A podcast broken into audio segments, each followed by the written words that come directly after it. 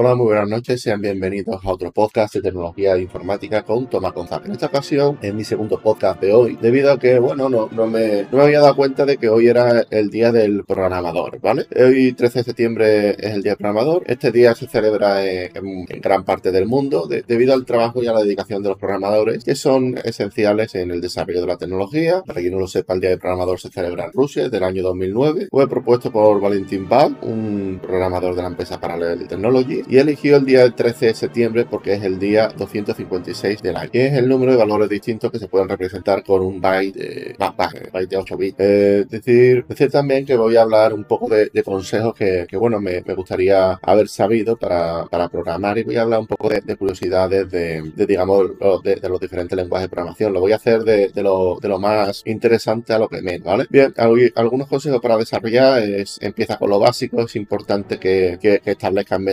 meta realista, es decir, elijas un lenguaje de programación. Si no, sabes programar, si, no sabes, lo, más interesante de, eh, de todo es que te, leyeras algún libro de, hardware o de que, te explicara más o menos los componentes de un ordenador, cómo funciona un sistema informático, cómo son los sistemas operativos, cómo, cómo funciona por dentro de una terminal, etcétera, ¿vale? En la descripción de, este podcast dejaré varios libros que yo recomiendo. Yo me, yo, yo la verdad eh, empezaría por aprender algoritmia y por aprender informática a nivel avanzado, todo el tema de, de, lo que viene siendo la terminal de Windows, porque en Linux, Linux la mayoría de, los equipos, bueno, eh, no vienen con Linux, pero Windows 10 y Windows 11 actualmente hace, hace más o menos lo mismo que, lo que hacía en su día Linux y, y, se puede se puede programar se puede programar de todo, se puede programar aplicaciones web, aplicaciones en Java, aplicaciones en Android. En Android no te recomiendo que sea tu primer lenguaje de programación porque te, te vas a frustrar mucho, o sea, hay que tener unos conocimientos muy técnicos, muy, muy amplios de JSON XML, Android no lo recomiendo yo para empezar. Recomendaría, por ejemplo, Java o C, que son buenos. Si, te gusta, eh, si tienes pensado hacer Big Data, te recomendaría Python. Python es un lenguaje de programación que si, que si no tienes ni idea de, por dónde empezar, empieza por ahí, ya que te, va, te va al, ser un lenguaje de programación cuya sintaxis está muy parecida, es muy parecida a la sintaxis humana, te va a permitir crear proyectos muy, muy buenos y automatizar cosas en tu sistema. A la hora de editar vídeos tiene APIs muy, muy buenas para cortar silencios, etcétera. Y y, sobre todo mantener, establecer metas poquito a poco. Y, y sí, yo, yo mi, consejo es que te encuentres algún proyecto que te interese. Si no, si no sabes que,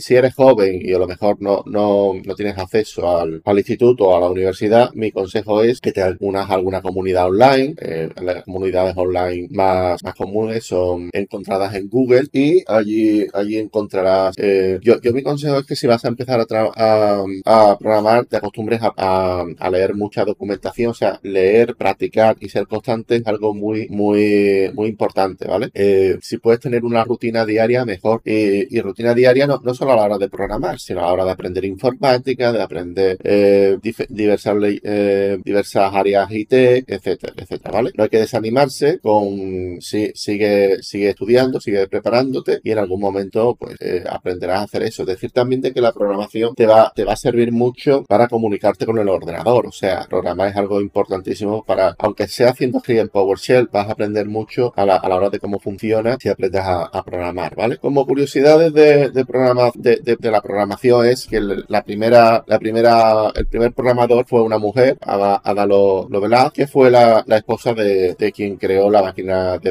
de vacas, ¿vale? Eh, el primer lenguaje del mundo se llama Fortran, fue creado en 1956, fue, fue creado para el cálculo científico, más del 70 por ciento de todos los trabajos son campos e industrias fuera de la tecnología. El primer pack de la computadora fue un, fue un, fue llamado así a causa de, de, un, de, un, de, un, insecto real. Como decir, también eh, la programación en un principio era, era vamos, en los años 60, 70 y finales de los, bueno, principios de los 80, ¿vale? Ya en los 80 cambió un poco, pero programación era, era algo que se encargaban las mujeres, los, los que se dedicaban a, a digamos, cambiar el hardware de, de los equipos eran, eran los hombres, ¿vale? Decir, también de que, bueno, hay mucha gente que, ha olvidado eso y decir también de que el, lenguaje más, más antiguo de, que, aún se utiliza es COBOL, pero eh, decir también de que, de que COBOL, eh, bueno, COBOL, COBOL es un lenguaje de programación que se utiliza mucho en los bancos. Entonces, como se utiliza mucho en los bancos y esos ordenadores no se pueden, no se pueden tocar, pues digamos, si tienes, si tienes contactos, si tienes, si, si, si conoces a alguien que sepa COBOL y tal, puedes encontrar trabajo fácilmente y bien remunerado.